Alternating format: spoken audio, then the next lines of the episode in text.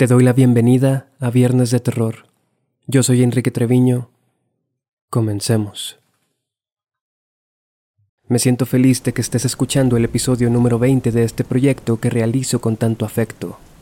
Comparado con otros shows de mayor trayectoria, 20 parece un número pequeño, pero para mí, y espero que para ti también, se siente como un peldaño más arriba.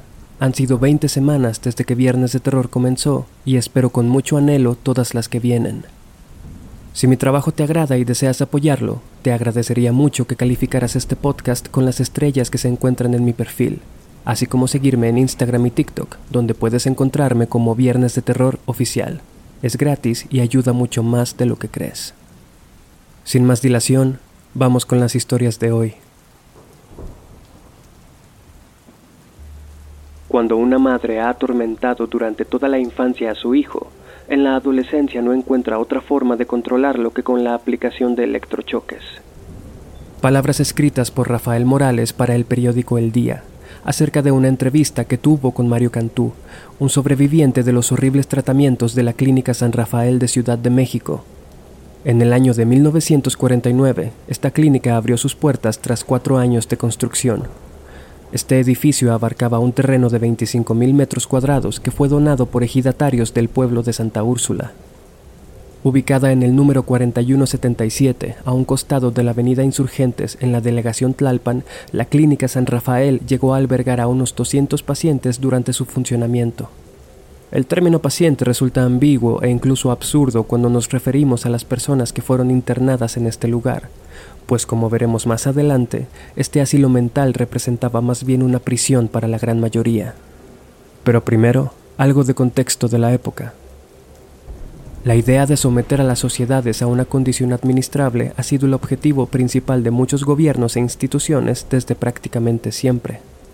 Si bien es cierto que gracias a los propios avances de lo que alguna vez fue una inhumana y salvaje ciencia psiquiátrica, hoy contamos con una comprensión amplia de la mente, la verdad es que el principio básico es el mismo, mantenernos dóciles y útiles para el engranaje social. La idea de que esto esté bien o mal va más allá del objetivo de este podcast que solo busca entretener. Sin embargo, durante los años en los que la Clínica San Rafael estuvo abierta, la psiquiatría fungía como una especie de verdugo más que como una herramienta médica eficaz. El modelo médico francés de la psiquiatría en el siglo XIX había llegado a México y a múltiples partes del mundo. Al tener el respaldo de eminencias médicas en Europa, se le consideraba de primera. Las ideas que se tenían entonces, por otro lado, eran absurdas y terriblemente arbitrarias, y encima los tratamientos eran más similares a una tortura que a una medicación.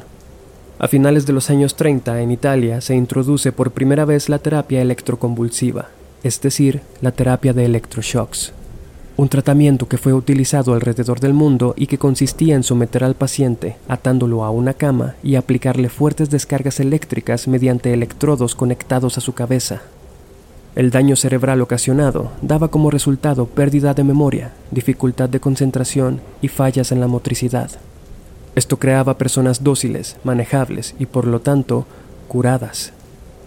Por supuesto, esta terapia era aplicada constantemente en la Clínica San Rafael a prácticamente todos sus pacientes, uno de los peores aspectos de esta situación es que en muchas partes del mundo muchas familias internaban a sus hijos en estas instituciones solamente porque querían deshacerse de ellos. Si tenías el dinero que se requería, podías hacer que encerrasen a cualquier persona en una clínica mental únicamente porque te representaba una molestia, bajo la declaración de insanidad mental. Las teorías médicas, lejos de desalentar estas acciones, eran igualmente partícipes al considerar cosas como la homosexualidad o la pasión por las artes síntomas de desórdenes psiquiátricos que requerían internar al sujeto en cuestión. En México, muchos padres que no querían lidiar con sus hijos e hijas adolescentes optaban por enviarles una temporada a clínicas como la San Rafael para que se enderezaran. No continuar con la tradición familiar, tener ideas distintas a las del gobierno en turno, consumir poesía o tener una actitud desafiante eran motivos suficientes para terminar recluido o recluida. Esto ocurría en contra de la voluntad del paciente y sin siquiera tener una sola entrevista o revisión con un médico. Por si fuera poco, la clínica San Rafael fue administrada por la Orden Religiosa San Juan de Dios, por lo que el conservadurismo católico tuvo una influencia determinante sobre las decisiones que se tomaban, además de diversos rumores de exorcismos llevados a cabo en su interior. Mario Cantú era un joven adolescente que tenía constantes roces y conflictos con su madre, una mujer excesivamente estricta y controladora. Al cumplir los 18 años, Mario quiso dejar la casa familiar para independizarse, pero su madre se lo impidió. Ambos se encontraban en una situación de tensión constante, en la que la madre se había vuelto dependiente del alcohol y Mario al consumo de sustancias ilegales.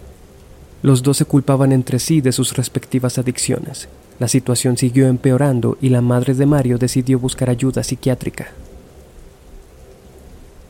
La noche del 10 de septiembre de 1980, mientras Mario dormía en su habitación, unos hombres forzaron la cerradura de su puerta, entraron, lo sometieron y lo sedaron. Cuando Mario despertó, era un paciente más de la clínica San Rafael. Usted duerme plácidamente en su cama. En ese momento entran cinco hombres que lo inmovilizan mientras otro le inyecta una droga somnífera. Ya inconsciente, se lo llevan a una celda de confinamiento. Ahí le colocan unos grilletes en manos y pies. Cuando despierta, descubre que está incomunicado. Llega entonces un hombre que le coloca una diadema con electrodo sobre su sien. Dos meses antes, los parientes, que pueden ser sus padres, hermanos o esposo, van con el psiquiatra para comentarle de ti, con el pretexto de que te niegas ir a ver al loquero. Después entrará la parte donde todos navegan con bandera blanca y empezará la parte más seria, el suministro de fármacos por parte de la sirvienta o de la misma amorosa madre. Relató Cantú en una entrevista para un artículo llamado Torturado por la psiquiatría. La madre de Mario había visitado al doctor Jauregui González. Este, sin haber visto a Mario en su vida, recetó su encierro inmediato, basado únicamente en lo que la malintencionada mujer le había dicho. Si tienes ganas de estudiar música, si no eres millonario como tu papá o no eres dócil como tus demás hermanos, si quieres casarte o dejar la casa o independizarte económicamente, puedes meterte en graves problemas, porque ahora irán con el chisme al psiquiatra de que estás empeorando. Entonces el pseudo galeno invocará la calma, meditará unos días medidas más drásticas, aunque más costosas. Dejará pasar 15 días, dejará que los familiares lleguen a la decisión de un internamiento involuntario y les advertirá de esta última opción. Entonces se planea el internamiento involuntario, que para efectos reales es clandestino y ahora legal. Solo tiene que ser en el más estricto secreto, para que a parientes lejanos se les pueda comentar de que fue una crisis, que intempestivamente te pusiste mal. ¿Qué mejor en la noche? ¿Qué mejor sedado con succinicotina mientras estás dormido? Así ningún vecino se dará cuenta. Al cabo se está haciendo todo legalmente para ayudarte. O alguien podría decir lo contrario. Continúa relatando Mario. Su encierro duró únicamente 18 días. Parece poco, pero en ese periodo fue sometido a múltiples sesiones de electroshocks que alteraron severamente su memoria y su condición. Esto aunado a otros tratamientos horribles como la gasoterapia, el aislamiento físico y constantes amenazas de someterlo a una lobotomía. Al salir, Mario continuó tomando medicamentos. Sin embargo, cinco meses más tarde, recordó que quería irse de su casa. Por ser agresivo e incontrolable, yo, Mario Cantú, fui sometido a electrochoques que me aplicaron 18 días y que lograron quemar mi cerebro y mi historia porque perdí la memoria y mis habilidades, tocar el piano y hablar inglés. Culpo de ello al Hospital San Rafael. Declaró 15 años después de su experiencia. Como Mario, muchas personas fueron internadas por mero capricho de sus familiares, ingresando a la clínica completamente sanos, pero saliendo como un borroso recuerdo de lo que alguna vez fueron.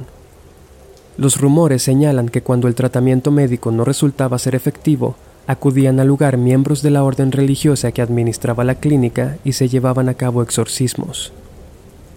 De hecho, en la sala de electroshocks siempre había un crucifijo a la cabeza de la cama, como si por protocolo se encomendara dicha práctica a fines divinos.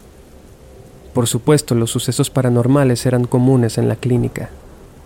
Se cuenta que en distintos momentos del día podía verse una sombra recorrer los pasillos. A veces, dicha sombra ingresaba a una de las habitaciones de los pacientes, se posaba en la orilla de sus camas y estos, al percatarse de su presencia, comenzaban a discutir de forma acalorada y a tratar de correrla de la habitación. Otra de las historias que se cuentan es la de una mujer que acudió con su hijo a visitar un paciente. En un descuido, una paciente que deambulaba por ahí embistió al hijo de la mujer y le cortó el cuello con un objeto afilado. Entre los gritos de horror y desconcierto, dicha paciente levantó el cuerpo del niño y se lo llevó a la capilla de la clínica, dejando un rastro de sangre a lo largo de los pasillos. Tanto vecinos como guardias de seguridad dan hoy testimonio de la tétrica vibra que el edificio transmitía y que se percibía aún si solo pasabas por ahí en carro o en camión. Gente que vive en los alrededores aseguran que en las noches se escuchaban gritos desgarradores saliendo de la clínica incluso años después de su cierre. En el 2009, la clínica cerró sus puertas definitivamente. Las razones no han sido esclarecidas oficialmente, pero la teoría más aceptada es que fue clausurada debido a los abusos que sufrían los internos. Tras la clausura, los pacientes menos afortunados fueron trasladados a otros asilos, otros cuantos fueron reclamados por sus parientes y llevados a casa. Es escalofriante pensar que este lugar funcionó tanto tiempo y que las condiciones para los internos no mejoraron de forma particularmente notoria en ningún momento. En el año 2015 se estrenó la película Archivo 253, dirigida por Abe Rosenberg. En este film se hace alusión a uno de los rumores más populares sobre la clínica San Rafael, que dice que un grupo de cuatro amigos se adentraron en el ya abandonado hospital en el año 2012, con la intención de documentar los fenómenos paranormales que ocurrían ahí. Sin embargo, tras tener un encuentro con una criatura desconocida, ninguno de los exploradores fue visto otra vez, y todo lo que quedó fue la cámara que usaron para grabar el interior de la clínica. En este lugar se encuentra hoy un centro comercial llamado Patio Tlalpan, que se construyó luego de demoler el aterrador asilo, aunque esta plaza todavía conserva la fachada original.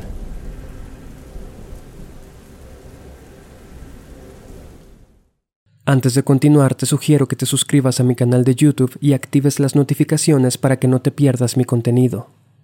No olvides darme follow en Instagram y TikTok, donde puedes encontrarme como Viernes de Terror Oficial.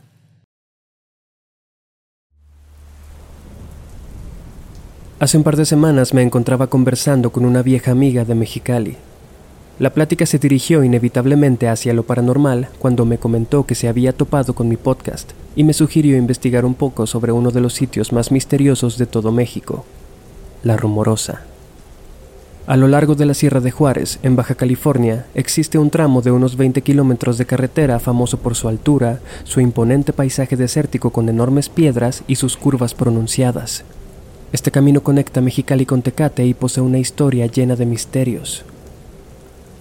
Se dice que los diseñadores de la carretera la bautizaron con el nombre de la Rumorosa, debido a que cuando el viento golpea las innumerables rocas del lugar, se escucha como múltiples voces susurrando al unísono, dándole un toque enigmático. Este tramo es particularmente peligroso debido a sus curvas. En un principio funcionaba de ida y venida, pero un nuevo camino fue abierto para evitar accidentes.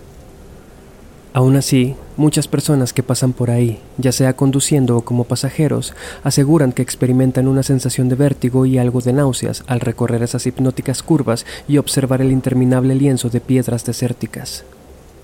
Los que tienen el reto más difícil son los conductores de autobuses y sobre todo los traileros, que corren mucho más riesgo de sufrir un accidente debido al tamaño de sus vehículos.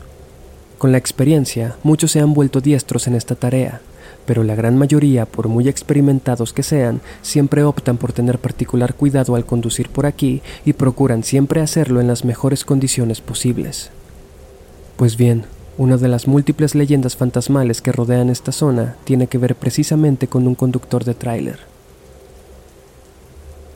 Un hombre de unos 30 años se encontraba conduciendo camino hacia su hogar en Mexicali, donde lo esperaba su esposa y su hijo recién nacido. El hombre sabía que debía tener extrema precaución al entrar a la rumorosa, pero la emoción de haberse convertido en padre hizo que acelerara sin pensar mucho en las consecuencias. Pisó el pedal un poco más a fondo, El pavimento estaba húmedo ya que había llovido hace pocas horas y parecía que otra tormenta se acercaba. Al principio, manejar por ahí le pareció más sencillo de lo que esperaba y comenzó a confiarse. Aceleró un poco más, profundamente entusiasmado por conocer a su primogénito. De pronto, tardó en reaccionar al girar en una de las curvas más pronunciadas, perdió el control del vehículo y se salió del camino derrapando escandalosamente y estrellándose en un montón de piedras. Sin embargo, el accidente no fue tan grave. El tráiler había quedado en una posición en la que sería imposible volver al camino sin ayuda de una grúa, pero el hombre se encontraba bien, fuera de un par de golpes y rasguños. Tras recuperarse del susto, tomó su chaqueta, abrió la guantera y sacó un sobre que contenía una considerable suma de dinero, su pago por su último recorrido. Salió del tráiler y se dispuso a pedir aventón a los autos que pasaban. Estaba decidido a llegar a casa como de lugar. Volvería por su tráiler después.